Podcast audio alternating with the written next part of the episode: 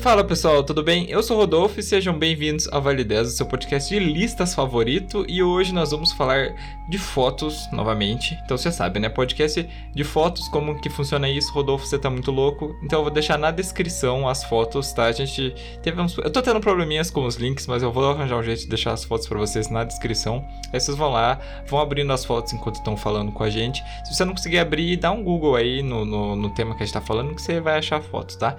É, para me ajudar. Ah, eu nem falei o tema, calma. E hoje, hoje nós vamos falar de fotos que elas parecem comuns, mas elas têm umas histórias por trás muito das assustadoras. E para me ajudar, nós estamos aqui o Melegari. Alô, boa noite, boa tarde ou bom dia, dependendo de onde você está. E, e o Eduardo. E aí, pessoal, beleza? Tô aqui de novo e bom dia, boa tarde, boa noite também. Então aí, gente, não, não tem muito critério aí. Eu só fui, né, pesquisando aí. É, tem, tem vários vídeos desse tipo, principalmente em inglês, de fotos normais, com histórias assustadoras. Eu fui pesquisando, fui lendo é, os backgrounds e fui escolhendo as que tinham umas coisas mais chocantes por trás. É, então a gente vai falar aí mais nos, nos próprios tópicos mesmo, né? É, então vamos lá.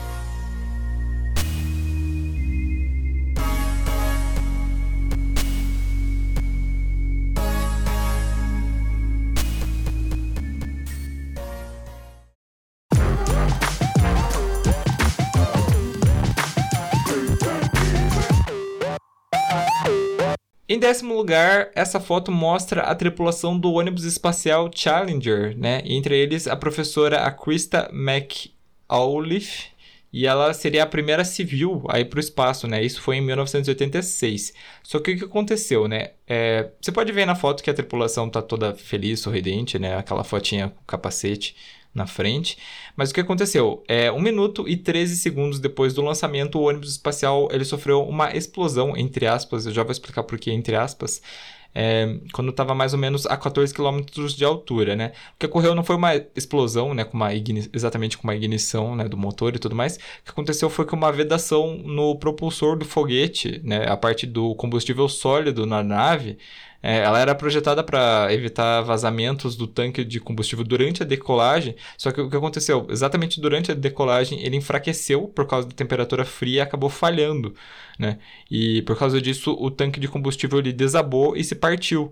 E aí teve uma né, por causa do oxigênio líquido e do hidrogênio, criou uma bola de fogo. Se vocês não entenderam nada, gente, tudo bem. É, é, é normal, porque é muitas coisas aí da parte química e mecânica e tudo mais.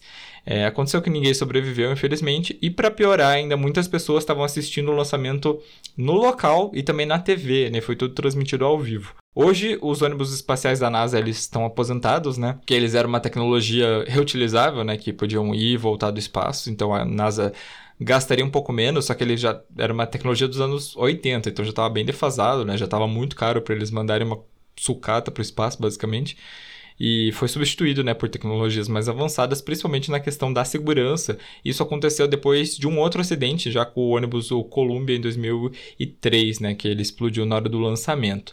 E existe um documentário sobre a explosão da Challenger no Netflix. Eu ainda não assisti, então não posso recomendar, mas se você está curioso aí para saber mais sobre o que aconteceu, vai lá assistir o documentário Challenger Voo Final. Uh, e aí, pessoal?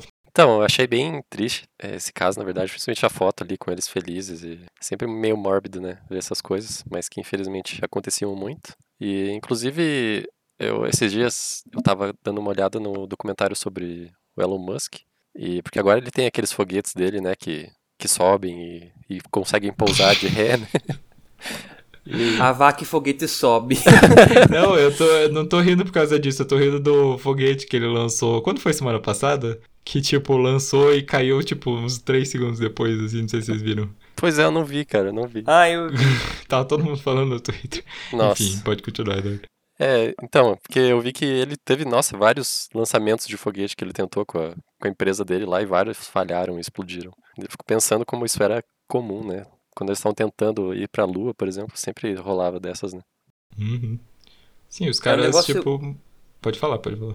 Não, não, pode falar, pode falar. eu, pode eu falar. só ia falar que, tipo, as tecnologias, você olha assim, é uma coisa assustadora. Tipo, dos caras indo pra, pra Lua lá nos, no começo dos 70 e tudo mais. Ah, até o próprio o cara, que- o primeiro cara que foi pro espaço lá, que deram o russo. Gente, as tecnologias que eles usavam, esses caras eram muito corajosos, porque tinha, tipo, tudo pra dar errado. Tinha tudo pra dar muita merda. E, tipo, os caras conseguiram voltar vivo. Nem todos, né? Infelizmente. É. Teve alguns acidentes até com a, própria, a os próprios Apolos, né? de- depois. Mas, inclusive, Apolo 1, se eu não me engano, foi um acidente bem intenso que teve, que os caras foram até queimados vivos. Foi bem, bem triste. Ah, sim, sim. Mas é, é, é uma tecnologia assim que é, é- tinha que ir na cara e na coragem pra ser astronauta naquela época. Então, né, é interessante, Rodolfo, você citou o caso da Apollo 1, eu ia justamente falar dele, né, que assim, no caso do- da Challenger, a tecnologia espacial já estava desenvolvida, né, e mesmo assim isso aconteceu. Naquela época, né, eles estavam querendo ir para o espaço, então, o que, que você tinha ali? A tecnologia do foguete, né, e só. Você tinha que descobrir tudo do zero ali. Vocês pensavam, nossa, como é que a gente vai fazer que essa cápsula não exploda, não pegue fogo, não congele, né? Porque o espaço, não sei se vocês sabem, o espaço ele tem uma variação de temperatura muito grande. Então, às vezes pode estar muito, muito frio e às vezes pode estar muito, muito, muito quente. Então, você tem que ter ali um isolamento que aguente ah, os dois extremos e também tem que aguentar pressão, né? Porque você vai estar no quase vácuo lá em cima e dentro da cabine está com pressão atmosférica, então tem uma diferença muito grande. E é uma doideira, né, gente? Realmente, quem esses caras aí que sim, se aventuraram em ir numa cápsula dessa, que vai na pontinha de um foguete, que vai lá pra cima ainda, é, é muito doido. Nossa, admiro muito quem, quem foi astronauta. E é, né? Que é uma profissão que existe ainda. Sim. Temos que agradecer que tem pessoas corajosas, assim, né? E muito estudiosas também, pra... porque não é qualquer um. né? Uhum. Sim, exatamente. Inclusive, isso eu lembro, ah, isso aí já faz uns 10 anos, acho que foi em 2011. Eu fui numa palestra do, do Marcos Pontes, o ex-astronauta brasileiro, que agora é ministro do, do nosso não tão querido presidente. e e ele, ele foi o único astronauta brasileiro até agora, né? E ele falou que é uma experiência bem doida, assim, que tanto para você subir quanto para você descer, né, de volta para Terra, é uma coisa assim, parece que é uma montanha russa super acelerada, sabe? E você é uma bola de fogo, né? Não é uma montanha russa com um cinto de segurança tudo bonitinho. É uma, é, é uma, tem cinto de segurança também, né? Só que é uma bola de fogo. ele até falou, né, que ele tava descendo e pega fogo, né, sabe? O atrito é tão grande que parece que tá pegando fogo em volta. E ele tava olhando na janela lá, tudo na, na pressão tremendo, né? Tremendo por causa do, do movimento.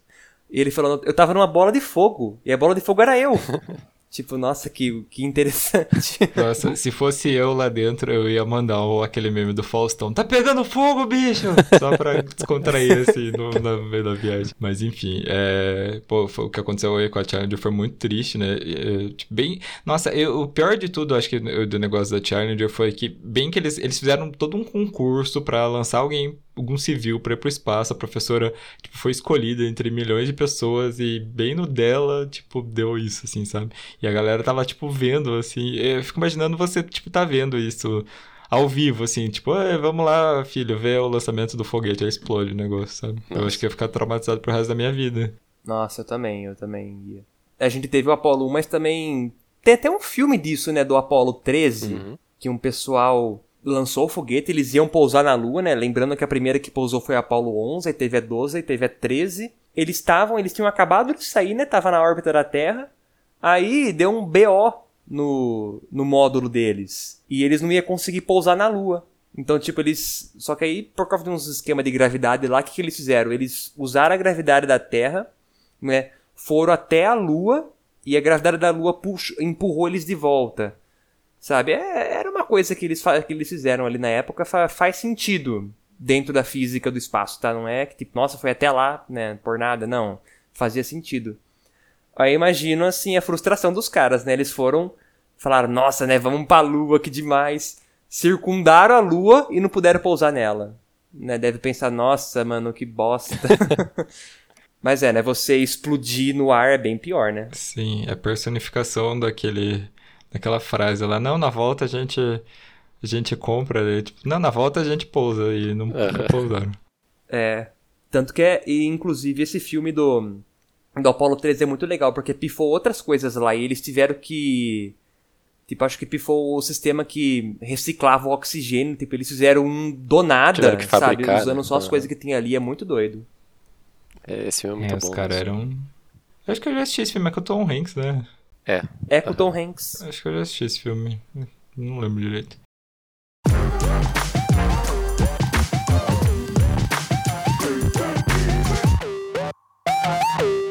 Em nono lugar, em junho de 1979, a família Goldson viajou de férias até Sydney, na Austrália, né? E no último dia das férias deles, eles decidiram visitar o Luna Park, que é um parque de diversão muito antigo que existe desde 1935.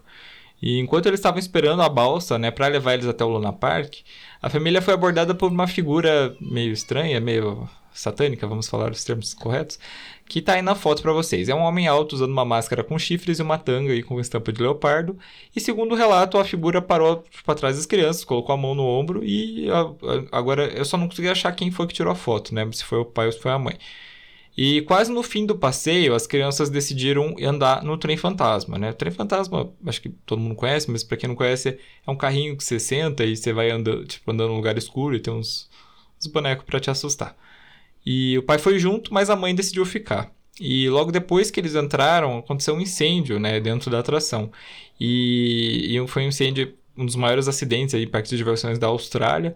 E tinha 35 pessoas dentro do brinquedo quando o fogo começou. E infelizmente sete faleceram, entre eles, né, os três membros da família Godson, é, o pai e as duas crianças. E mesmo com a investigação, as causas do incêndio nunca foram descobertas. Inclusive, fizeram uma. Eu tava lendo que abriram uma investigação recente, eles ainda não sabem direito o que aconteceu. E aí vem a parte assustadora do negócio, porque assim, anos depois, né, a mãe ficou muito tempo fragilizada, né, e anos depois ela resolveu olhar as fotos, né, da- daquela viagem que ela fez com a família, e ela se lembrou, né, quando viu a foto do desse homem vestido de demônio, sei lá do que, que ele estava vestido. E foi um homem assim que até fizeram pesquisaram um pouco atrás e acabaram que nunca identificaram ele.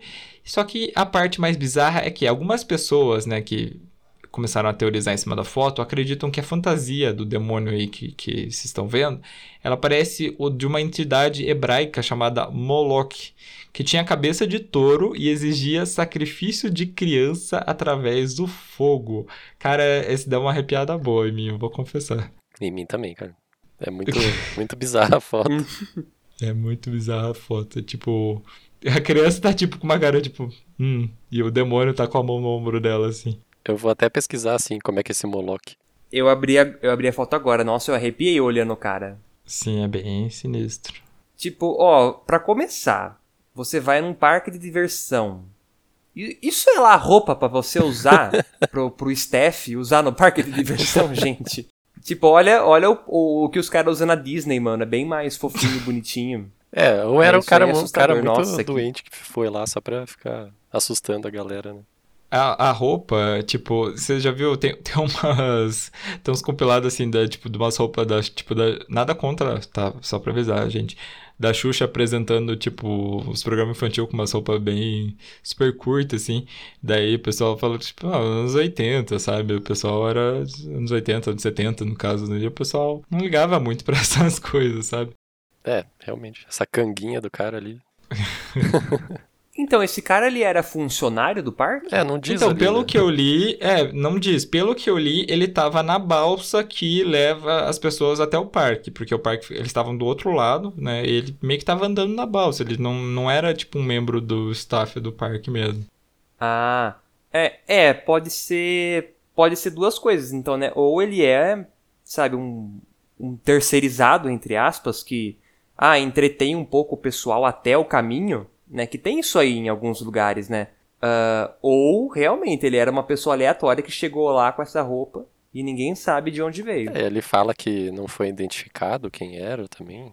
É, que eles deram uma pesquisada, assim, nas pessoas. É, é que, assim, as informações desse caso, tipo, toda a parte do incêndio, que a família morreu e que tem a foto, essa parte é bem documentada. Agora, o resto é meio que, tipo, tem poucas fontes, assim, sabe? Não achei nenhum, tipo, uma entrevista direta com a mãe, nem nada do gênero, né? É, Então, eu não sei. Mas o não dá para negar, cara, que ele é. Até o Eduardo mandou ali no, no Discord. é muito parecido com o Deus, cara. É muito bizarro.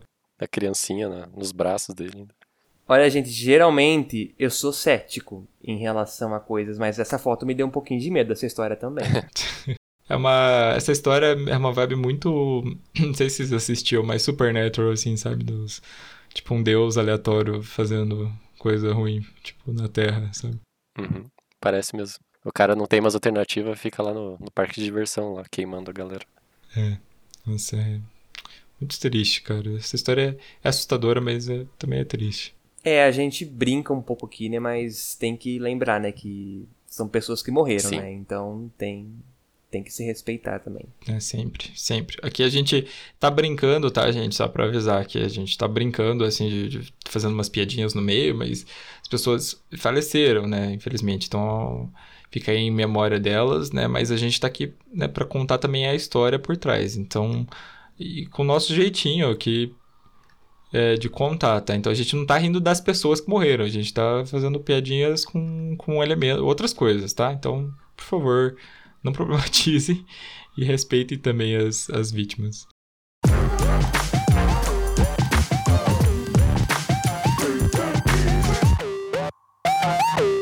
Em oitavo lugar, vocês podem abrir a foto, vocês vão ver que tem um casal, né, tirando fotos quando estava visitando as cataratas do Niágara, né, que aparentemente não tem nada demais. Só que o que aconteceu? Sem querer, eles acabaram registrando os últimos momentos de uma outra pessoa, né? Se vocês olharem atrás do casal, vocês vão ver outras duas pessoas e uma menina de vermelho que está de pé. Essa garota, ela era a Ayano Tokumasu. Ela era uma estudante de intercâmbio japonesa que estava no Canadá. E o que aconteceu? Ela foi visitar as cataratas, né, junto com uma amiga, quando ela ultrapassou a grade de segurança, né, subiu no parapeito para ver melhor, né, não sei, e caiu e desapareceu nas águas. E o corpo dela foi encontrado quatro dias depois.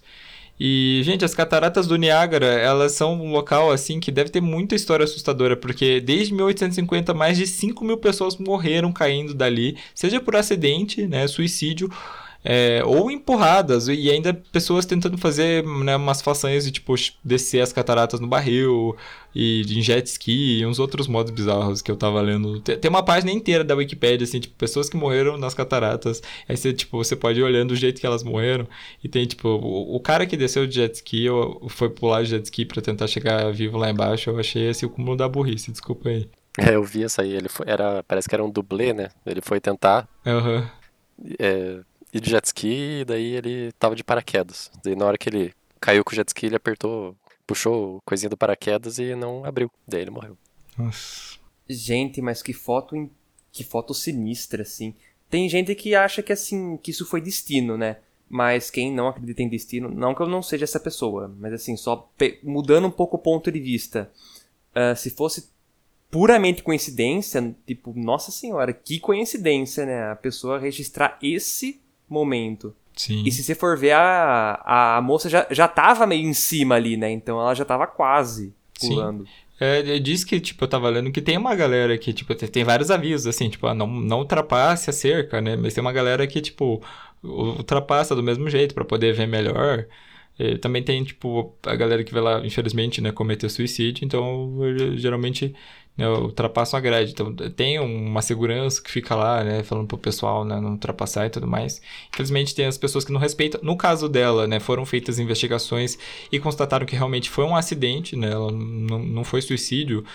É, porque é, pela falta de elementos, né, ela não, não tinha nenhuma doença é, psiquiátrica diagnosticada, não deixou carta, não deixou memória, não, não deixou avisado, né? Essas coisas que geralmente caracterizam um suicídio. Então dizem que no caso dela realmente foi um acidente. Ela subiu no parapeito e uh, acabou caindo, infelizmente. É muito triste mesmo. E bem nova, né?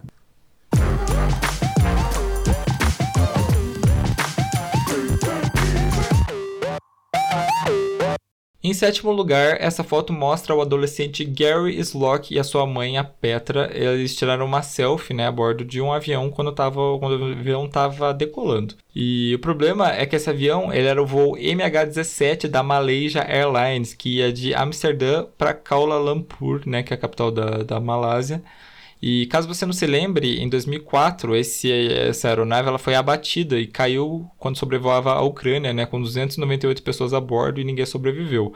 E até hoje ninguém assumiu né, a responsabilidade pela tragédia e fizeram investigações, né? Vários países, incluindo a Holanda e a Áustria, né, exigiram que um tribunal internacional se ocupasse do caso, mas a Rússia acabou vetando, né, no Conselho de Segurança da ONU, impediu que a queda do, do avião fosse levada a um tribunal das Nações Unidas.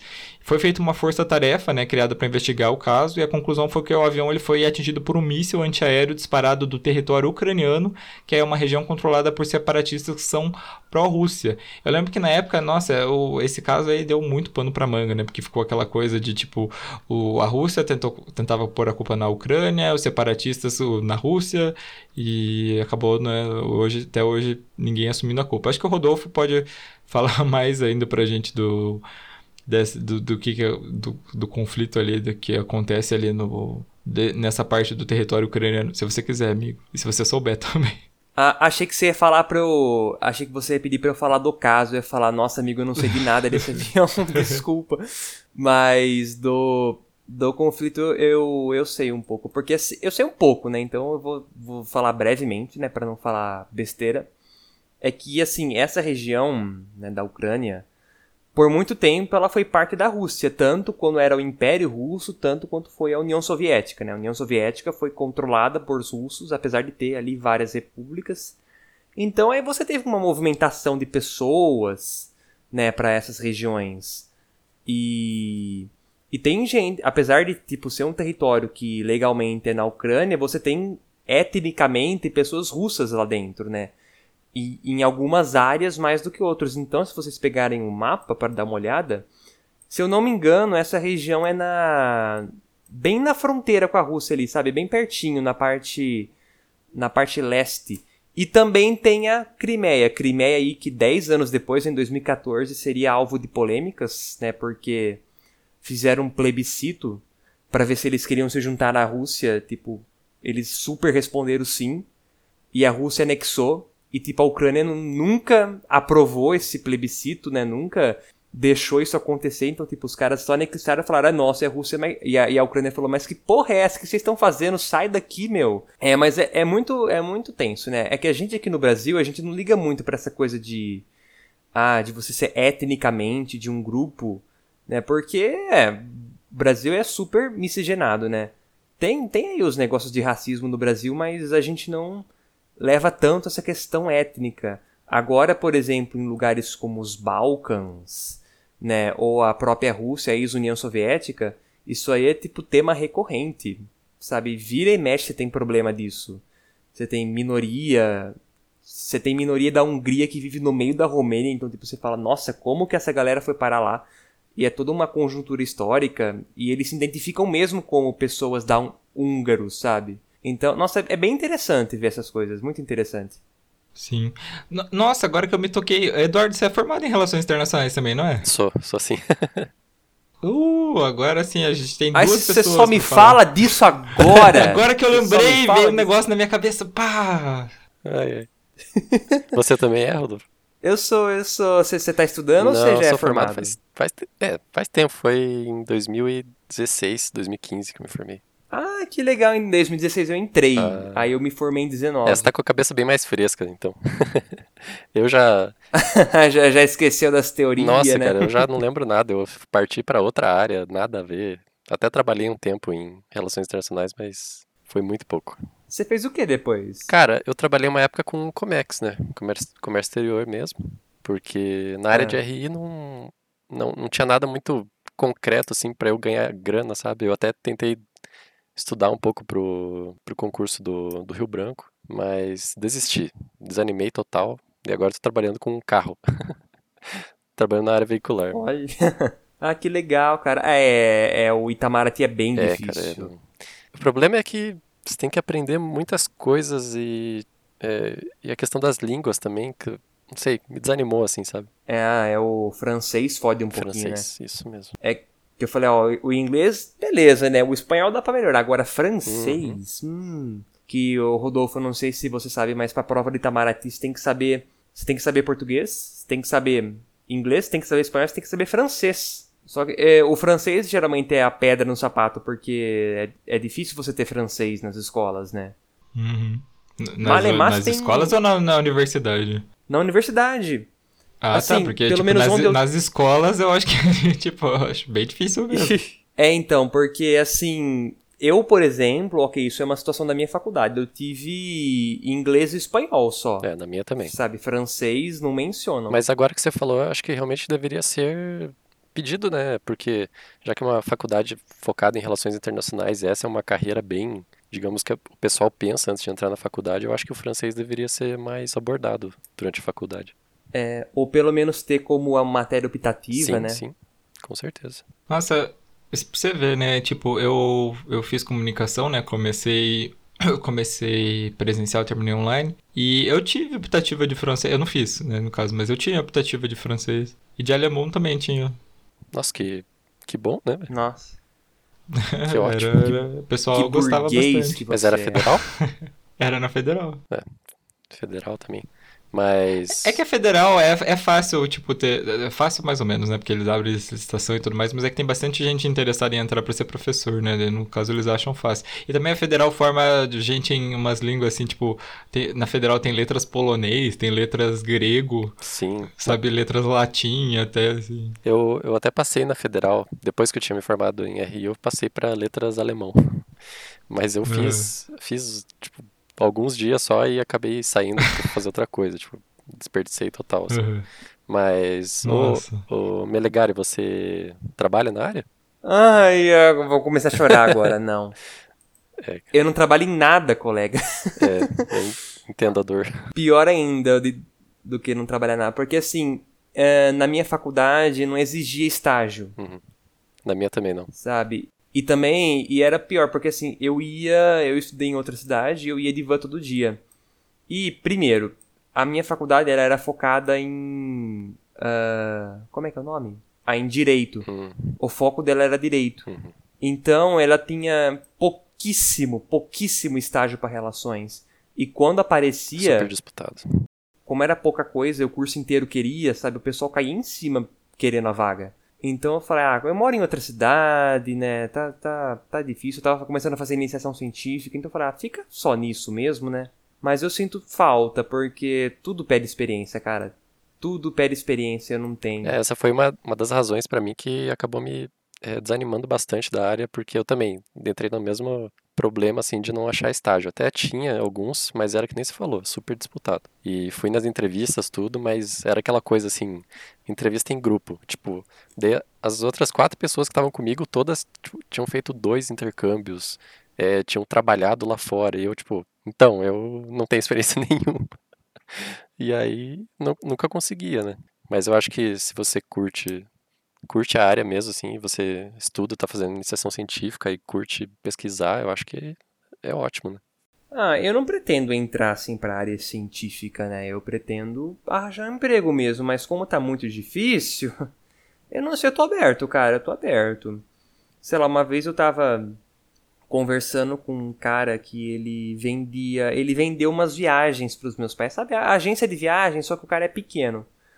Aí eu falei, ah, eu tô, eu tô procurando emprego, então eu atiro pra todo lado, né? Todo santo lado eu tô atirando. Sim.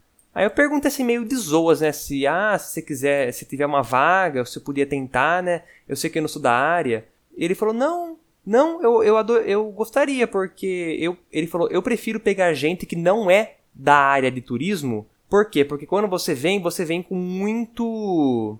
Como é que é, como é, que é a palavra? Ah, muito vício, sabe? Muito vício de um tipo de jeito de trabalho. E às vezes não é isso que você. que eu quero aqui. Sabe? Então é bom pegar uma pessoa de outra área e você pode se moldar nessas coisas. Eu falei, olha que É interessante. ótimo. Já pega uma o cara experiência. nunca me chamou. Nunca chamou? É, o cara nunca me chamou porque a pandemia não acabou ainda, né? E ele não tá. Ele não recuperou a- o movimento. Essa área foi bem afetada, né? É, então ele acabou nem me chamando, né? Mas eu achei interessante o que ele falou. Ah, cara, legal. Desejo muita sorte pra você aí na, na profissão, cara. É- Eu acho super interessante. RI, fui bem apaixonado quando eu fiz. Ah, eu também, eu também. Gostei muito de fazer RI. Mas bom, não vamos deixar o pobre Rodolfo esperando, né? Só ali. Bora. Não, tá Com fome, coitado. gente. Toda, toda vez que tiver coisa de geopolítica, eu vou chamar vocês. E a, e a Roberta também, porque ela faz geografia, né? Beleza. Vai ficar um... Nossa, eu, eu eu vou a sair, Roberta, tipo, eu vou deixar uma- vocês três, eu vou deixar vocês três, vou deixar a pauta aberta, vou falar, oi, eu sou o Rodolfo, mas é eles que vão apresentar hoje. e eu vou deixar vocês três falando. Eu e a Roberta, a gente já é uma dupla recorrente nos, nos podcasts. Eu adoro fazer com ela também. Saudades da minha amiga que tá mudada, porque ela se mudou de, de cidade e ela tá estudando pra um milhão de vestibulares também, então Nossa, tá ela tá com ocupadíssimo. pouquíssimo tempo, mas ela vai voltar ainda.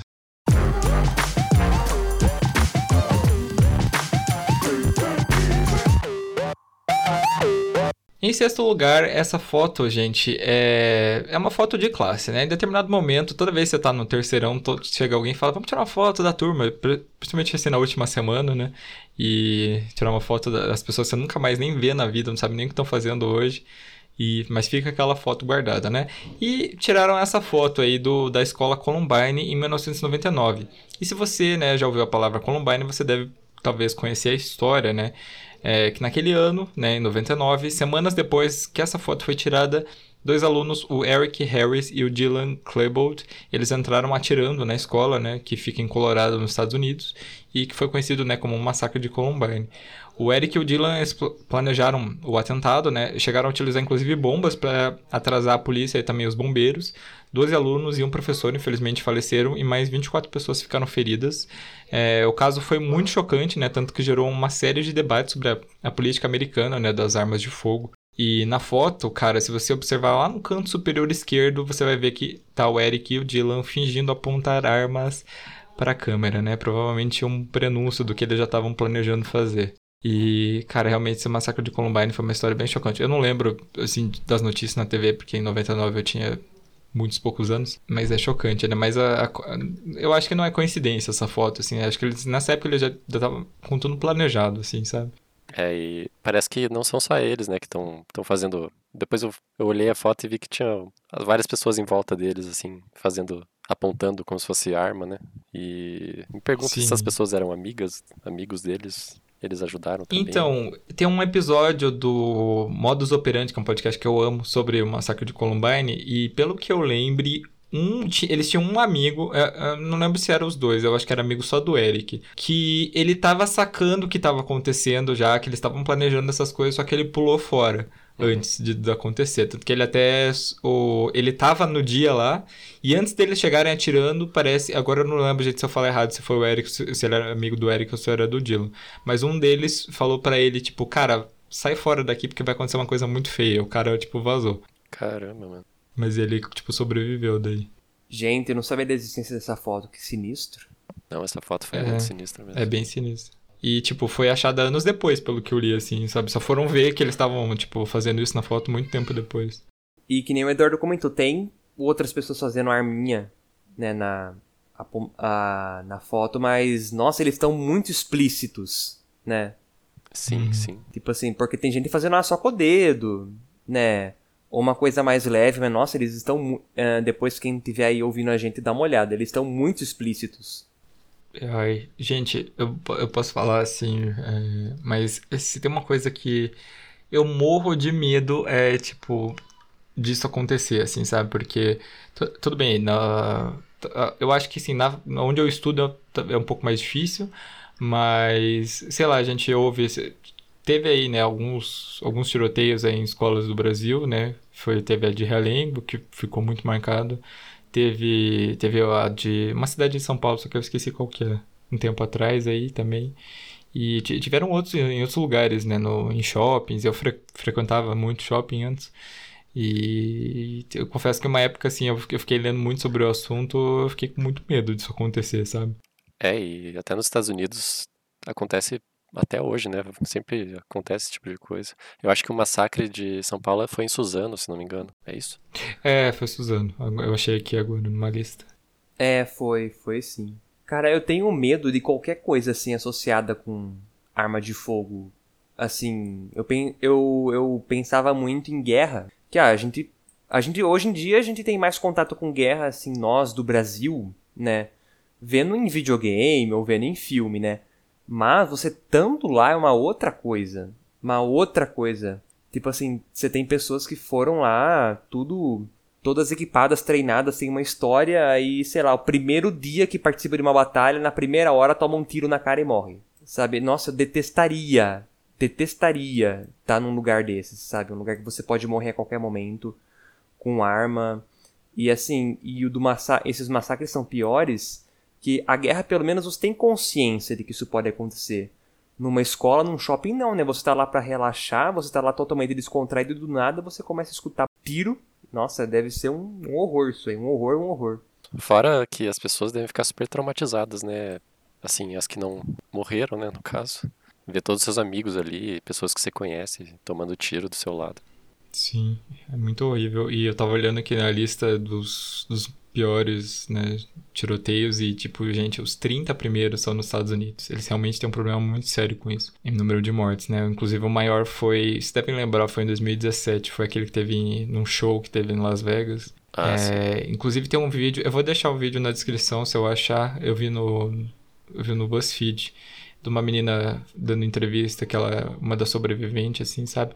Nossa, é, ela contando é horrível, horrível, assim, a situação que eles viveram, porque foi muito tenso, eles não sabiam o que estava acontecendo direito, né? Só sabiam que tinha alguém atirando, elas conseguiram se esconder e depois de um tempo, tipo, elas não sabiam se dava para ser ou não, e aí começaram as fake news que tinha que tinha mais de um atirador que estava em terra e elas não sabiam o que fazer, não sabiam para onde ir, não sabiam para onde correr. Tá louco, cara. E nossa, é horrível. E morreram tipo 58 pessoas e 413 cara foram foram sofreram ferimentos por arma de fogo, sabe? Esse era Realmente aquele que estava no prédio, né? Muito ruim. É, o cara que estava no prédio. E o segundo pior foi aquele que teve em Orlando no no clube lá. É, foram realmente muito isso, isso assim, não tenho nem palavras, é uma coisa que me dá muito medo do ser humano.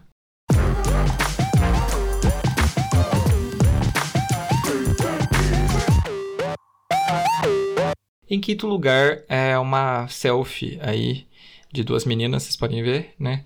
É, em 2014, duas, essas duas jovens holandesas, né, a Chris e a Lizane, elas viajaram até o Panamá em uma viagem que duraria seis semanas. Elas queriam fazer trabalhos voluntários, né, elas, elas eram bastante esportistas, elas faziam trilha, né, queriam conhecer as praias e tudo mais.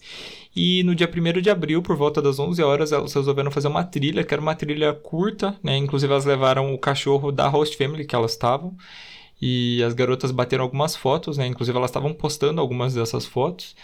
E no fim da tarde, o cachorro voltou sozinho para casa e não teve sinal delas. A polícia começou a realizar diversas buscas na, na, na área, né, enquanto as famílias que estavam na Holanda já estavam indo para o Panamá. E só 10 semanas depois, né, elas acharam alguma pista, uma mulher encontrou a mochila da Lizane e entregou para a polícia. É, na mochila estavam diversos objetos, incluindo a câmera e o celular delas, que estavam embalados e secos, o que era muito estranho, né? Porque se a mochila tivesse ficado 10 semanas no meio do nada. É, é muito estranho, tá tudo embalado e tudo seco. Inclusive, diz que a mulher encontrou a mochila perto de um rio, o que deixa as coisas mais estranhas ainda.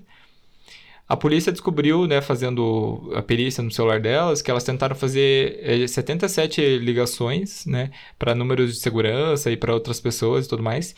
Só conseguiram completar uma e essa ligação caiu rapidamente, né, ou foi desligada, eles não sabem. E, e aí, fazendo a perícia na câmera, eles descobriram né, essas fotos, que, por exemplo, são fotos normais delas no começo da trilha. Mas é, entre as fotos, haviam fotos que foram tiradas entre 1 e 4 da manhã.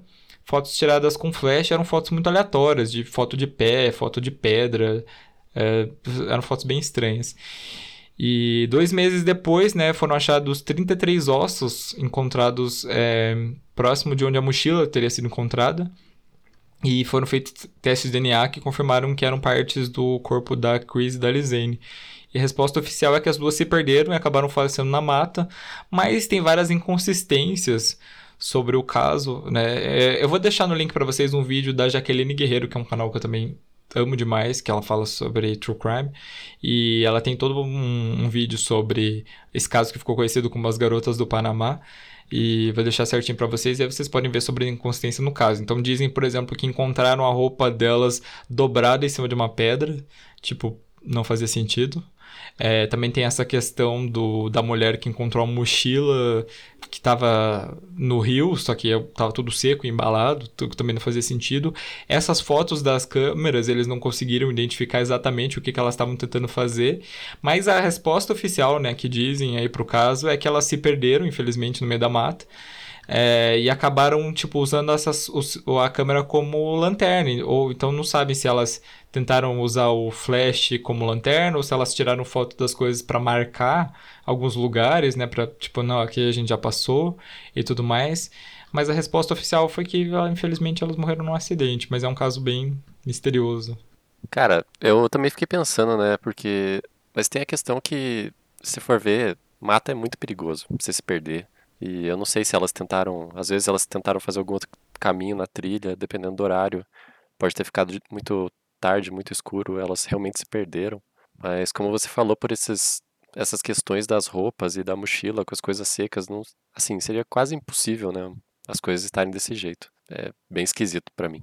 Gente, eu imagino a agonia dessas duas presas num lugar desse, machucadas, tentando fazer um monte de ligação, não conseguindo. Nossa, deve ser uma agonia profunda. Nossa, com certeza. É, e a questão do, do flash, né? Eu realmente pensei que podia ser que ela estava usando a câmera ali com o flash ligado para tentar iluminar, porque estava de noite, talvez, e uhum. em algum momento deve ter acabado a bateria e elas se perderam mesmo, né? Sim. É, inclusive disseram que os celulares dela, tipo, elas ligavam, elas tentavam ligar para alguém e já desligavam o celular provavelmente para economizar bateria, né? Então, acho que faz sentido elas usarem realmente a, o flash da câmera como, como lanterna nesse caso, né? Para não usar, tipo, a, a lanterna do celular mesmo. E tem umas outras inconsistências que dizem que, tipo, os ossos, agora eu não sei se é da, da Cris ou da Lizane, mas que, tipo, eles encontraram. Parece que os ossos estavam clareados, como se alguém tivesse usado uma substância, tipo, para corroer. E tem. Ah, esse caso é muito bizarro, tem, tem várias coisas inconsistentes. O Panamá, até hoje, tipo, não fala sobre o caso porque eles têm medo, porque é uma região muito turística, né? Eles têm medo de falar, tipo, não, realmente, sei lá, ela, alguém matou elas. É, tem várias coisas que correm em segredo de justiça, então é uma história super mal explicada. É, com certeza não iam falar assim, né? Assim, se é óbvio que não tem muitas provas, com certeza iam falar que elas se perderam. É, e também ainda, tanto por não ter muita prova, né, é um desconforto para os governos falarem de qualquer assunto assim, né? Isso a gente vê com outros assuntos também, né, que incomoda.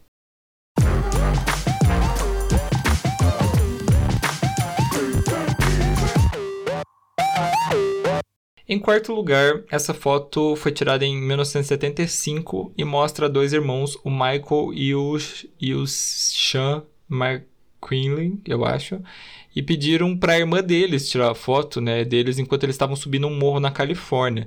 E tinha muita eletricidade estática no local e os cabelos deles ficaram arrepiados, né, para cima. Então você vê a foto, tem o, o, o Michael, que é o de cabelo comprido, e o Sean, o irmão menor. Então, tipo, o cabelo deles está bem para cima e a irmã tirou a foto. Só que aconteceu, minutos depois os irmãos foram atingidos por um raio, né? O Michael ele não teve muitos ferimentos, mas o Sean teve queimaduras de terceiro grau. E uma outra pessoa que estava na montanha é, no mesmo momento acabou morrendo.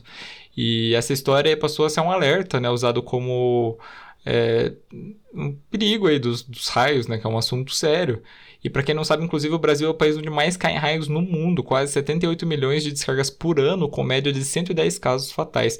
Olha, eu, eu não tenho tanto, mas a minha mãe, ela morre de medo de raio, assim, tipo, de estar tá fora de casa quando vai começar a chover, uma chuva muito forte, sei lá, de estar tá na praia ou estar tá em um lugar mais aberto, ela já corre, assim. mas é com razão, ainda mais na praia, né? Que sempre. A gente sim, sempre ouve sim. aqueles casos de banhista que tá lá quando tá chovendo e cai um raio na cabeça. E esse, essa foto, ela. Não sei porque ela me pareceu um ótimo, ótimo foto de, de capa de álbum de, de rock. Pior, sempre tem umas, umas, umas capas bem assim. Gente, mas assim eu fico pensando, que, que gente doida, né, de, de ir num lugar desses. Porque se deu raio, devia estar tá um tempo nublado. E se a estática já estava tão alta assim, já, tipo, acho que já devia ter, ter sinais no céu, né, de que tava tava um tempo tempestuoso. Então, nossa, que loucura eles irem no lugar alto assim. Ok, né, que anos 70 o pessoal não ligava muito para isso, né? Tipo, ah, às vezes nem, nem sabia que disso tudo, né? Então não sei, posso estar falando besteira. Talvez o pessoal já sabia na época, né? Não sei. É, parece que eles conseguiam ouvir barulhos assim da eletricidade assim nas coisas, sabe? E próximo próprio cabelo deles para cima, né? Sim. É. É, ficaram atentos aos sinais, né? Infelizmente eles não ficaram, né? Mas, né, não sei, às vezes pode até ser que, tipo, eles estavam lá no morro e acabou fechando o tempo lá. Mas, infelizmente, eles realmente não se atentaram aos sinais que pode, que pode acontecer. É... Aqui a gente sempre escuta, né, caso de gente que foi atingido por raio. Inclusive teve um vídeo que viralizou aí, tipo, no começo do ano do cara. Vocês viram esse vídeo do cara no, no pasto lá? Não. Não, deixa eu achar aqui. O cara tava filmando, assim, tipo, ah, olha aqui, tá chovendo, não sei o que. Do nada ele é atingido por um, por um raio, assim. Nossa, não. Mas se bem que eles estavam em cima de um morro, né? Não, não, não sei o que, que eles poderiam fazer muito aí para sair dessa situação, né? Descer é, mas... Até eles chegarem lá embaixo. é, então, né? Aqui no caso a gente não sabe o contexto, né? Exatamente o que aconteceu, né? Se eles estavam chegando lá só, se eles já estavam lá faz tempo. Sim, essas informações quase não tem. Eu, eu, vou mandar o link ali no Discord pra vocês verem o vídeo do homem. E vou deixar na descrição também, pra quem não assistiu o, o homem quase que foi atingido. Ah, ele quase foi atingido. Achei que tinha sido atingido. É, quase foi atingido no caso.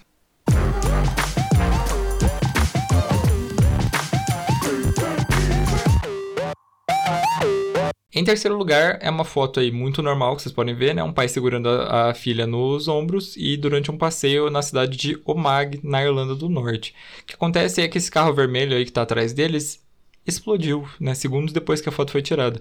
Inclusive a câmera só foi encontrada posteriormente, né?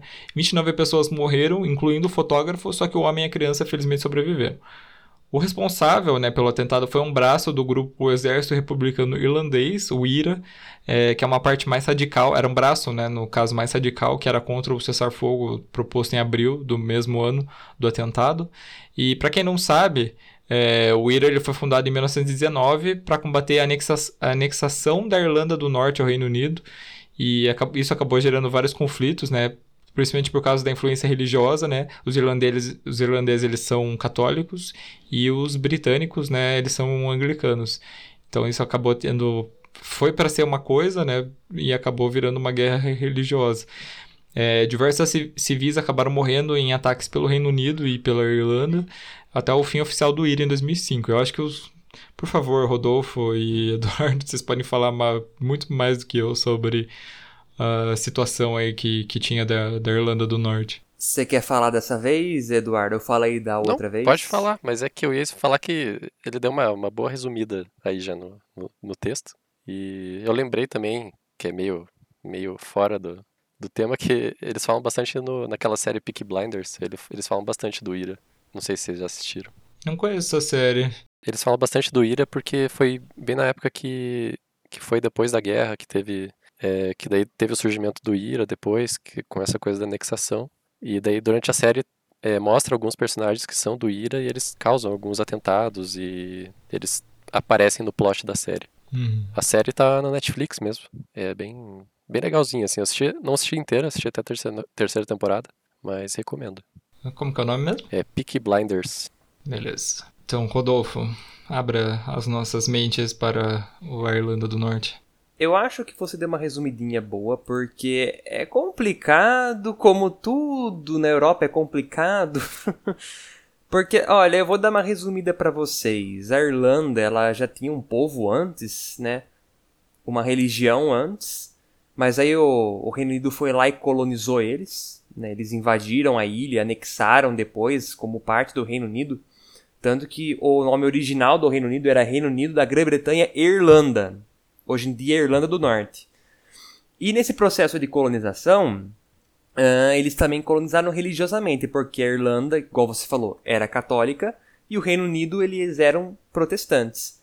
Aí, só que assim, desde que eles anexaram, teve movimento de resistência querendo independência.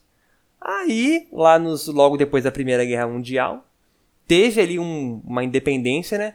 Só que aí, no acordo, eles fizeram o seguinte, que a Irlanda, a República da Irlanda, não ia ter a ilha inteira. Eles iam ter a maioria, né? Só que aquele pedacinho da Irlanda do Norte, que é onde tem uma maioria protestante, né?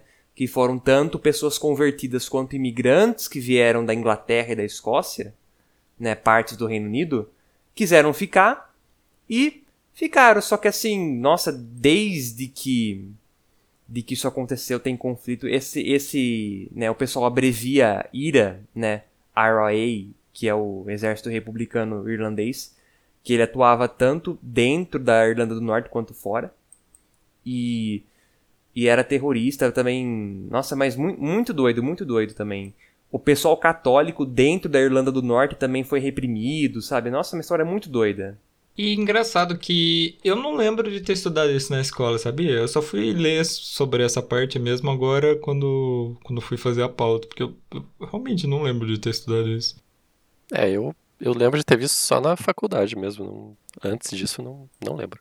E você sabe, cara, até mesmo na faculdade eu só escutei mencionado. Eu, eu sei porque eu me aprofundei, sabe? Sim, sim. Uhum. Mas não, não ensinam isso, realmente. É, faculdade é meio que você aprende por cima e depois, né?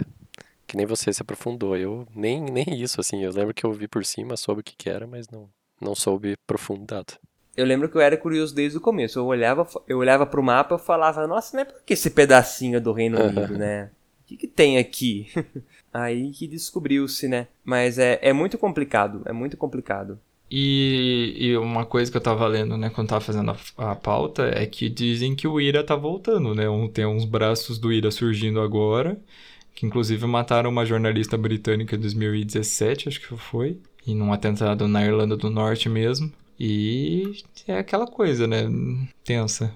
É, não me surpreende. O mundo tá cada vez mais é, voltando aos conflitos que já existiam, né? E olha que interessante, eu na minha na simulação política que eu participo, eu expliquei aqui para eles antes do, de começar o podcast, não vou explicar para vocês porque é complicado. Eu converso com um cara que ele é da Irlanda, né, um moleque que ele é da Irlanda. Moleque que eu falo que ele é tem 17 anos. E assim, eu perguntei para ele qual é a opinião disso aí, né? Ele fala: "Ah, você acha que a Irlanda do Norte deveria fazer parte da, da República da Irlanda?" Né? Ele falou: "Não." Porque assim, ele falou: o pessoal da Irlanda do Norte já. Eles querem ficar no Reino Unido, né? A religião é diferente. Uh, então, assim. Ele só, ele só fala: se, se anexasse de volta ia dar mais problema do que já tem. Então ele fala: melhor deixar assim mesmo. Que, assim, tá, tá, um, tá conflituoso, mas tá estável. Ele disse: eles querem ficar lá mesmo, então deixa assim. Aí eu, sabe, falar: ah, beleza, né? Uma opinião de quem mora lá, né? De quem tá por dentro das coisas. Mas então o IRA atualmente ele quer que a Irlanda se unifique, tipo, tanto a do norte quanto a Irlanda que a gente conhece mais, né? É, eles querem, tipo, a unificação das duas? É, eles querem que a Irlanda, a República da Irlanda, anexe a Irlanda do Norte. Que a ilha Irlanda fique unificada. Mas que não faça parte, que não tenha nada a ver com os britânicos daí. Não, não, não. Entendi. Não tem. Que nem você falou, eles querem que a, o Reino Unido saia da Irlanda. Né? Eles, eles querem que a Irlanda do Norte, como parte do Reino Unido, não exista. É complicado, né, gente? Complicado. O ser humano é como um bicho complicado, né? é verdade.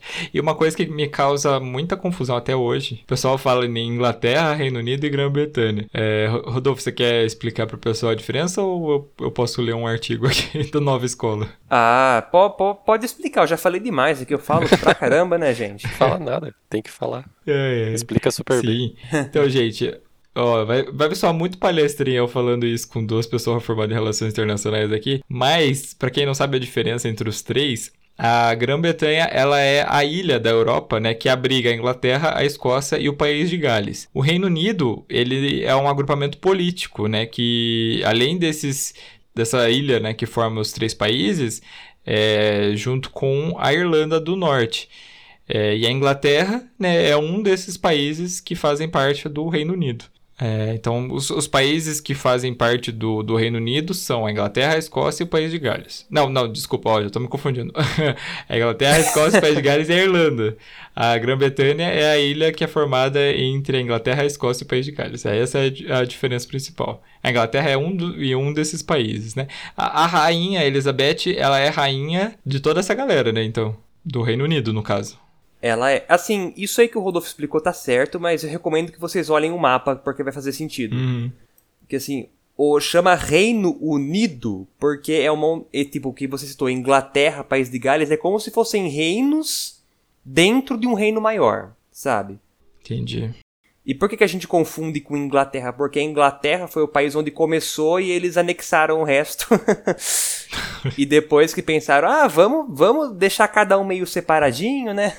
e assim, mas olha, saibam que em todos os lugares, tanto o país de Gales, quanto a Escócia, quanto a Irlanda do Norte, tem movimento de independência. Especialmente a, a Escócia ficou mais famosinho ultimamente por causa do plebiscito, né? Que eles fizeram um plebiscito faz pouco tempo aí. O plebiscito deu. Eles, eles continuaram, né? No, teoricamente. Continuaram. Né? É. Só que aí olha, olha o lance. Continuaram.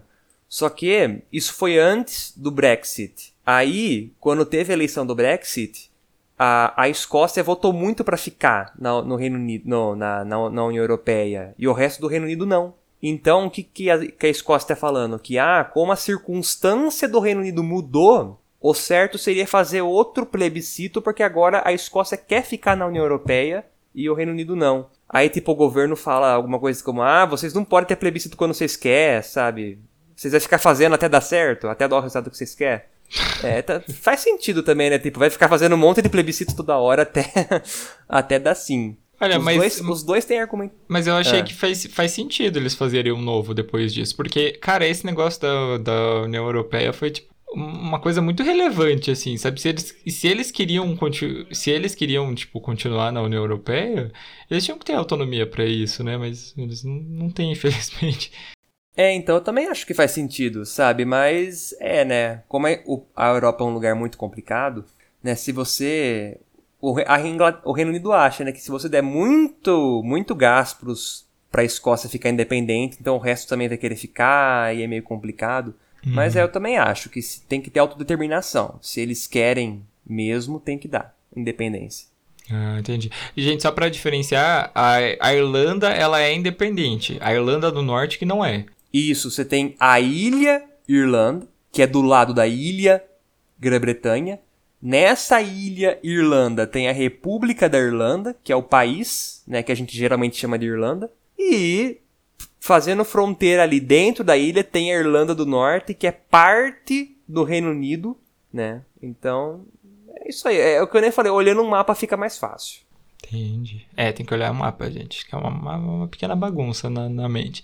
E temos aí a Rainha Elizabeth, que ela é a rainha do Reino Unido, né? Então ela é, teoricamente, a rainha... Teoricamente não, né? Ela é rainha da Inglaterra, do País de Gales, da Escócia e da Irlanda do Norte, a nossa Betinha. Isso. Sou íntimo dela.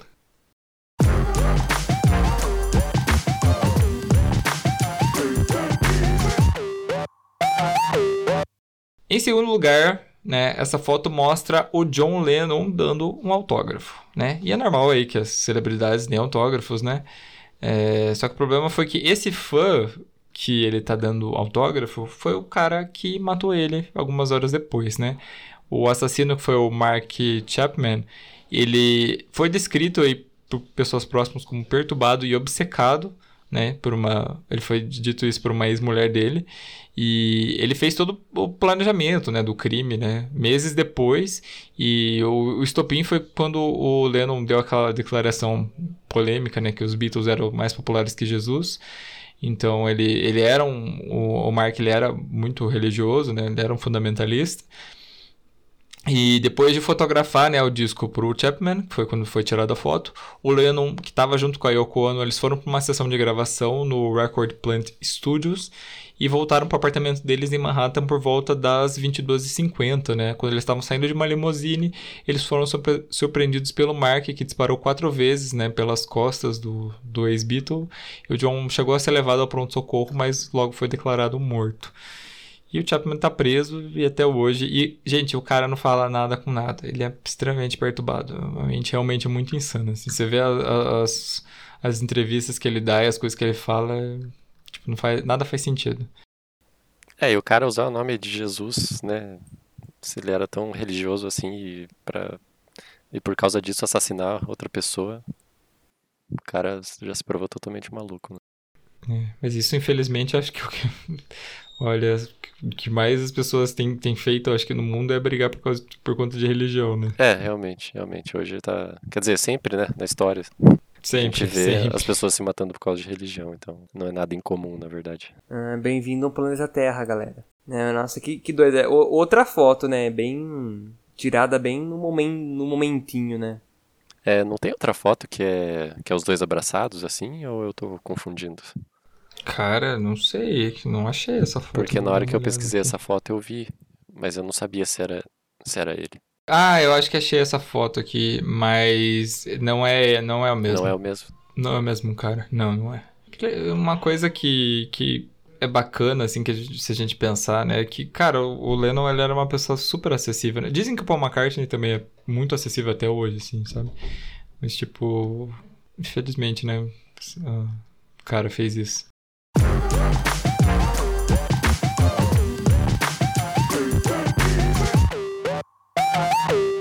Em primeiro lugar, dizem que a formatura é uma das maiores alegrias de uma pessoa. Nós temos aqui duas pessoas que se formaram presencialmente. Então, podem dizer que realmente acho que foi um momento muito, muito bom. É, e aí, uma, uma filha se formou e teve uma fotografia tirada junto com o pai dela, né?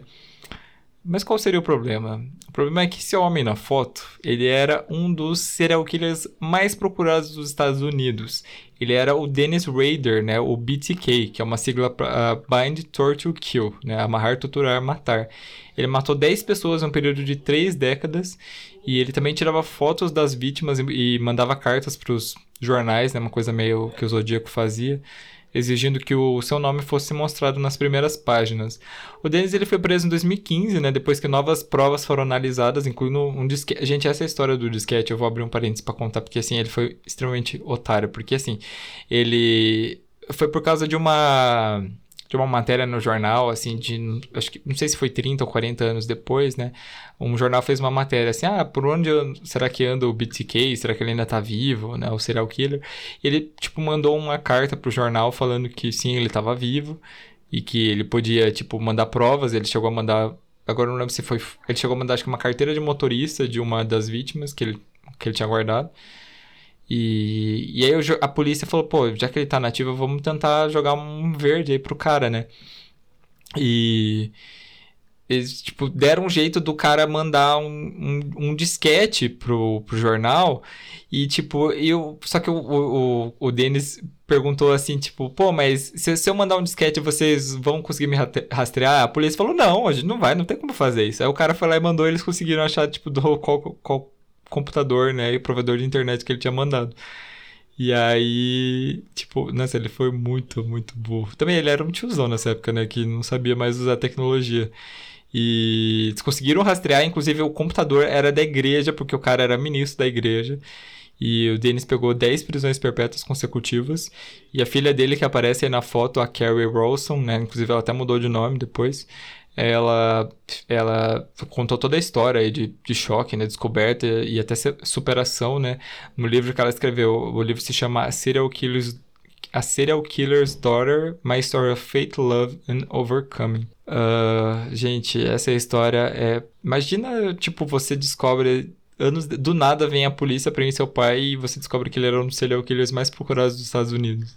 Nossa, é- não, não existe um filme sobre esse caso, não? A gente tem tanto filme sobre serial killer. Olha, deve existir, mas eu, agora assim de cabeça eu não sei, mas deve existir. Porque se existe até o livro, né? E imagina você descobrir que seu pai é um serial killer.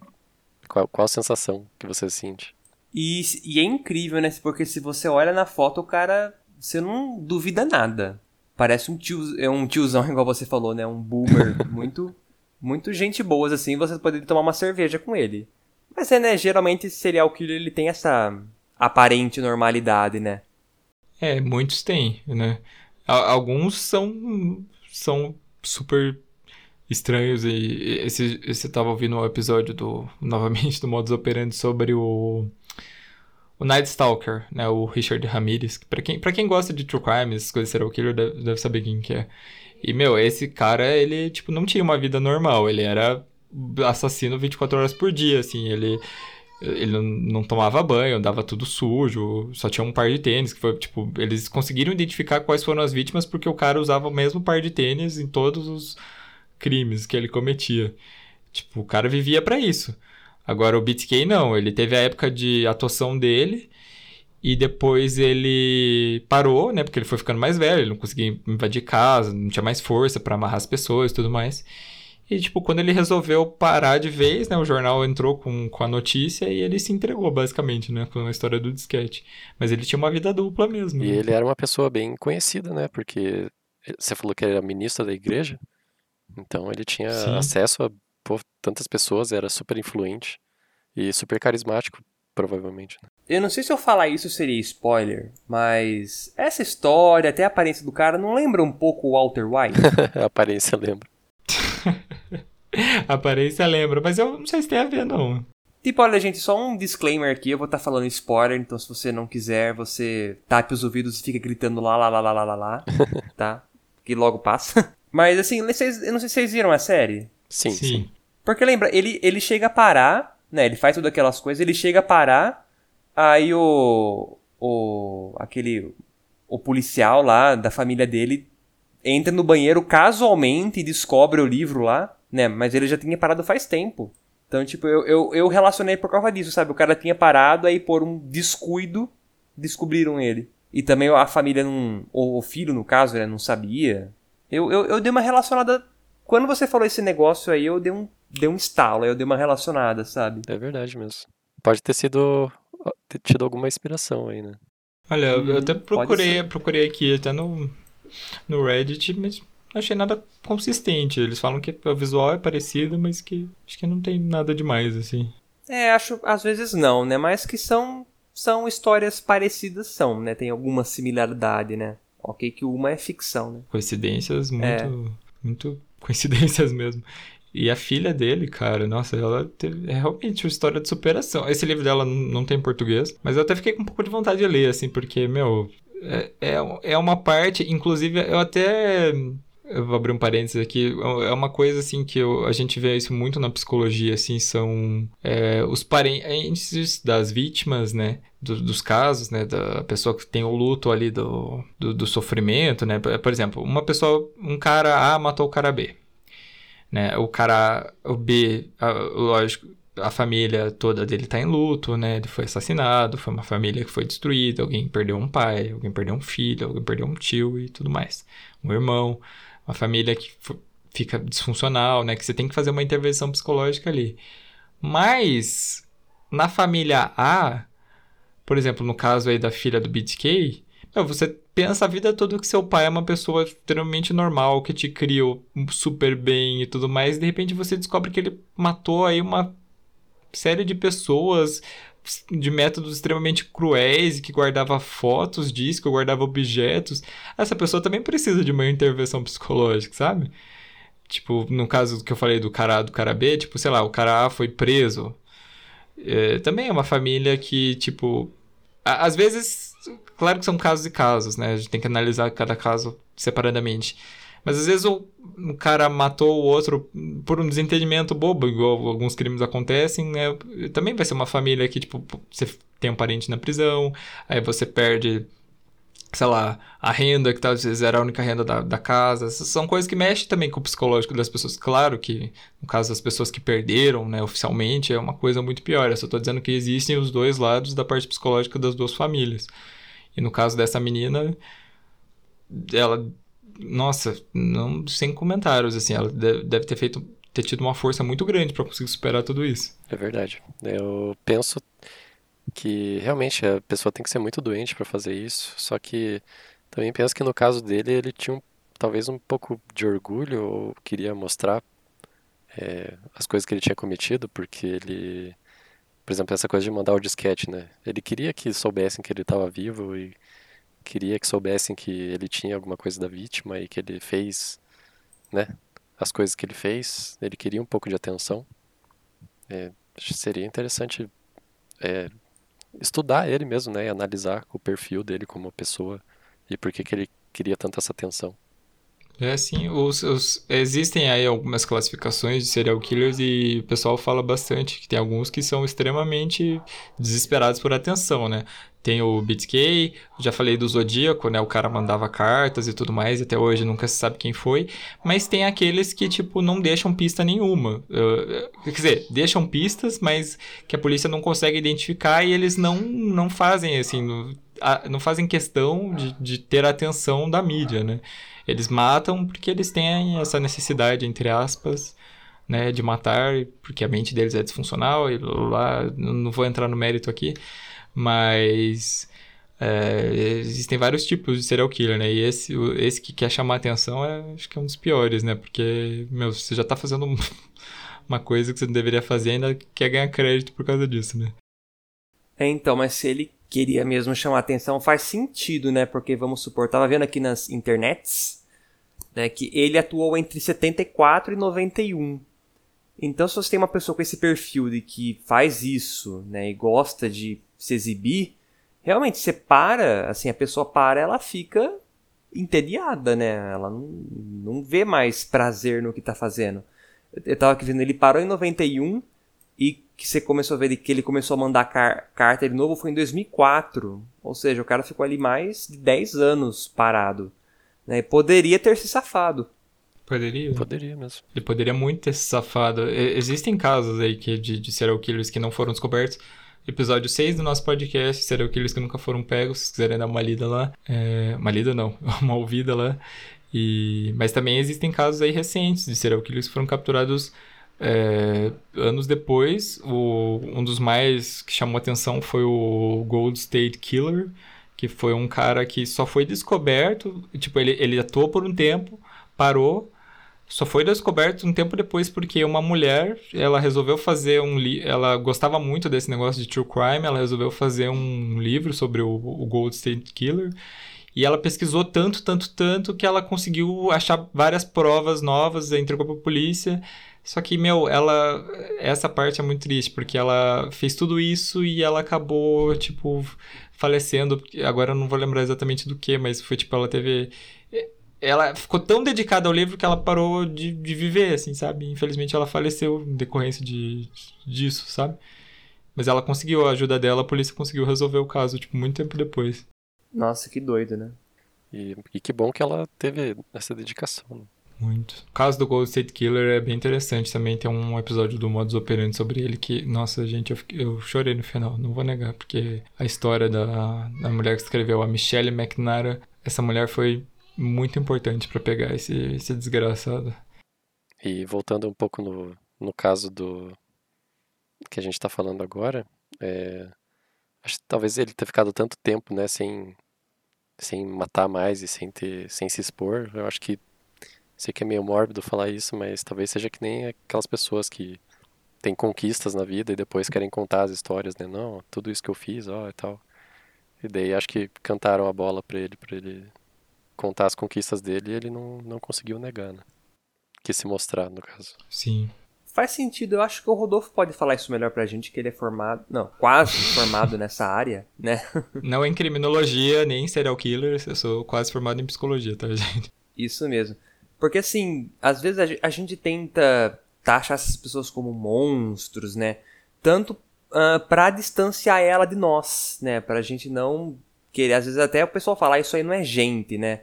Para distanciar o máximo possível. Mas, dentro da cabeça dessas pessoas, o que elas fazem faz sentido, sabe? Elas fazem porque elas gostam, então ela, elas têm uma linha de raciocínio em relação a isso parecido com linhas de raciocínio que nós temos em relação a coisas comuns. Né? Claro, né, que o que elas essas linhas de raciocínio delas não são normais, né? E tem que e, e tem que prender, né? Se faz umas, umas atrocidades dessas. Mas, sabe, a linha de pensamento é parecida. O que, que você pode dizer sobre isso, Rodolfo? Assim, é, Existem algumas divergências aí, é, se tiver alguém da, da minha sala, alguém formado em psicologia, né, ouvindo, sabe que existem as divergências, porque assim, a sociopatia, ela é tratada como uma doença, né? Nem todo sociopata mata. O sociopata é a pessoa que tem dificuldade em expressar sentimentos, entender e ter empatia por outras pessoas. Então existem muitos sociopatas que eles são pessoas que mentem sem parar, enganam, é, usam as pessoas como escada para ter o que elas querem, porque elas não têm esse negócio de empatia que, que elas estão fazendo mal para outra pessoa. Quando a pessoa ela tem esse problema e ainda vive em família disfuncional, aprende que a violência é uma boa maneira de você corrigir as coisas, tem algum atrito que leva ela a matar algum animal ou, ou realmente matar alguém e ela sente que aquilo acaba deixando ela feliz, ela, aí ela vai virar um assassino em série, né? E aí eh, tem os casos que a gente conhece. Mas realmente é, esses são. Assim, eu, isso varia, eu, eu, falo que varia na psicologia porque tem, tem algumas linhas da psicologia que, por exemplo, não gostam de falar exatamente o que é a doença, a doença é isso, isso, isso, um modelinho fechado do DSM, né, que é o, o manual que se usa para di diagnosticar as doenças. É, então tem, tem muita gente que, que vai levar outras coisas em consideração e tudo mais, mas basicamente é isso, sabe? Respondi a sua pergunta? Eu, eu não lembro mais a pergunta. Não, não, se o, o como que essa, essas pessoas pensam, sabe? Se. Uh, que elas acham isso normal na cabeça delas, sabe? Provavelmente elas acham normal, assim, tem. Elas não sentem o remorso. O pessoal fala muito, né, de, de serial killers que quando eles são presos, eles não mostram arrependimento. É né? a coisa que o pessoal sempre fala. Eles não mostram arrependimento porque eles não sabem o que é arrependimento, eles não sabem o que é empatia, eles não aprenderam isso. E tem aquele documentário, eu acho que eu já falei desse documentário aqui, da, da Ira do, de um Anjo, que mostra uma menina que ela tem, ela é bem nova, acho que tem 10 anos ou menos. E ela contando que ela odeia o irmão dela, que ela que gosta, de gosta de torturar os animais, que ela gosta de torturar o irmão, que ela sente vontade de matar os pais. E, e daí, tipo, vai, mostra como eles fizeram todo um tratamento com ela para ela aprender a ter empatia, aprender o que são sentimentos e tudo mais. E que ela foi curada, né, entre aspas, porque é uma coisa que, pelo menos na linha que eu tenho mais afinidade, nas linhas que eu tenho mais afinidade da psicologia, é uma coisa que é uma doença que você nasce, que você tem que controlar, tem que fazer isso, tem, tem que entender o que se passa com você e sempre ir treinando, né, para ter empatia com outra pessoa, porque você, eh, não é uma mera dificuldade em ter empatia, é uma coisa... Eu, eu sou mais da, da, falei aqui da neuropsicologia, eu sou mais dessa parte biológica, do cérebro e tudo mais, então o que se entende é que realmente as pessoas que, que sem isso, às vezes, às vezes acontece até com um trauma em, em algumas regiões do, do cérebro, mas que a pessoa a área do cérebro afetada passa que a pessoa realmente não consegue ter essa empatia porque ela não consegue fisicamente ter empatia. Não é uma questão só psicológica, sabe? É uma questão realmente biológica. É uma coisa muito louca o cérebro, como o cérebro funciona. Só aí um, um, uma, um asterisco aqui, eu tava vendo nas internets de novo. Esse, esse assassino que a gente. Esse serial killer que a gente mencionou, o Dennis Rader, ele tá vivo ainda. Está na prisão desde 2005, está vivo ainda tem 76 anos, provavelmente vai morrer lá, né, dadas as circunstâncias do que ele fez. E é isso aí, gente. Nossa, episódio foi pesado, né?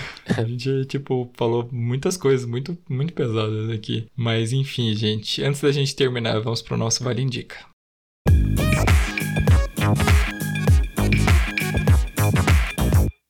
Vale Indica o nosso quadro de indicações. Eu queria muito indicar alguma coisa feliz e tudo mais, mas Ai. Então, vou fazer duas, duas indicações. Vou pegar uma no tema que a gente está fazendo e vou fazer uma indicação feliz. Primeiro é um canal que chama Freak TV. Eu já conhecia o cara que. O cara, por causa de, do outro canal que ele tem, é o, ele, o nome dele é artístico, é Emílio Onca, tem o. Ele é um youtuber meio das antigas aí, já existe faz um tempo. Ele tem esse canal Freak TV que ele fala de três coisas. Ele fala de é, ufologia casos não resolvidos, casos misteriosos também, e casos criminais que foram resolvidos e tudo mais. É, então, eu, eu, ando meio na pegada do, do True Crime ultimamente, então eu devo ter assistido uns 50 vídeos em um dia, sem mentir, em dois dias, assim. Foi, eu vi muitos vídeos em pouco tempo. Tô, tô, tô maratonando ainda o canal dele, o Freak TV. Muito interessante, o jeito que ele fala é muito respeitoso, cheio de detalhes, muito bom, conteúdo assim de qualidade. Infelizmente ele fala que às vezes os vídeos dele não são monetizados por causa do tema. Então, dê uma força lá pro cara. E a segunda indicação que eu vou fazer, eu tinha comprado esse jogo faz muito tempo e eu nunca tinha jogado, que é o Sonic Mania, né, que foi o jogo do Sonic que salvou a franquia. E, gente, muito bom, muito bom. Eu sempre fui do time do Mario, né? Sempre fui mais entendista, mas joguei muito Sonic. E esse jogo do Sonic, assim, excepcional. Muito bom mesmo, recomendo. Legal. É, esse Sonic é para qual console? Ah, tem pra, tem para todos.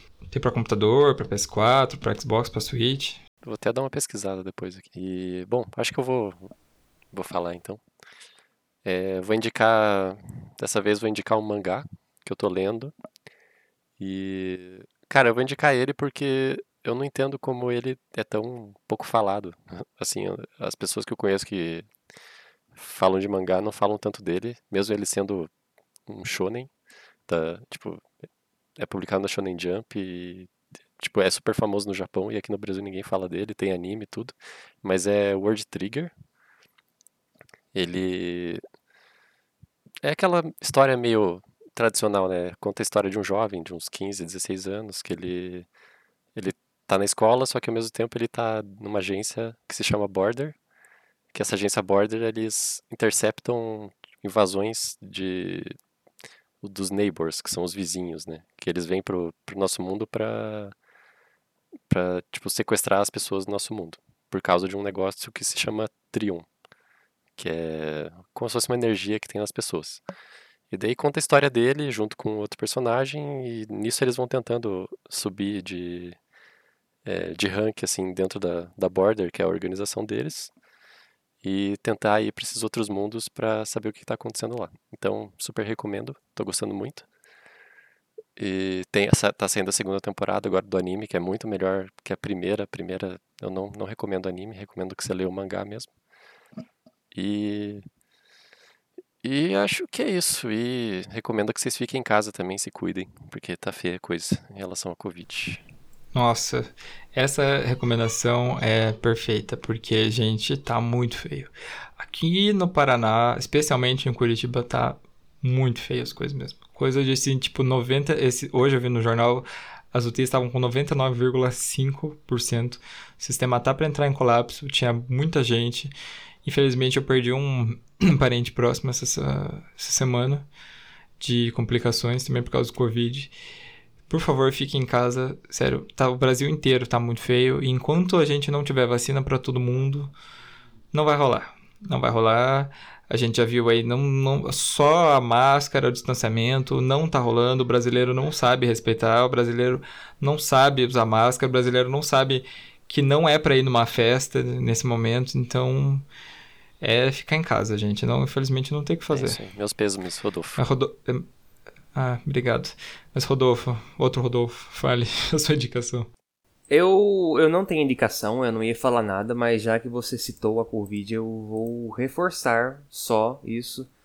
É isso aí, gente. Ele falou tudo. Tomem cuidado. Eu sei que tá chato ficar em casa. Eu sei que essa pandemia. A gente tá todo mundo de saco cheio dela, né? Mas isso pra gente que não teve, não é afetado diretamente, mas para quem tá sendo afetado diretamente tá um horror. Né? A gente vê isso aí caso todo dia. E ó, pelo amor de Deus, a mídia não tá exagerando. Tem gente que fala ah, que, que a mídia tá, tá, tá querendo assustar a gente, mas as coisas estão acontecendo, não é exagero. Sabe? Isso tá, tá tudo acontecendo, tá, tá aí. E tem muita gente que, sabe, quer quer fechar os olhos tanto por enjoo quanto por interesses políticos, isso é verdade. Quer fechar os olhos, mas olha, tá acontecendo, gente, se cuidem, por favor. Tomem cuidado. E é, eles já falaram o resto e é isso aí, gente. Não não sejam negacionistas, que o negócio tá sério. Por favor, não sejam igual o presidente, sabe? Anta que a gente tem. Ai, que ódio, viu, desse homem. Mas enfim.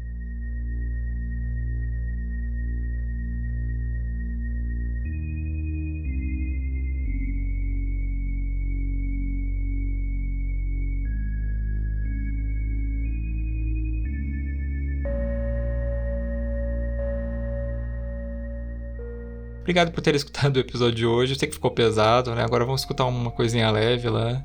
Vamos ver um. Vamos ver o. Bom, ele não recomendou o anime. Falar, vamos ver o anime que o Eduardo falou, mas ele recomendou o mangá no anime. É, vamos, vamos jogar Pokémon GO, que, que atualizou esses dias, tá, tá legal.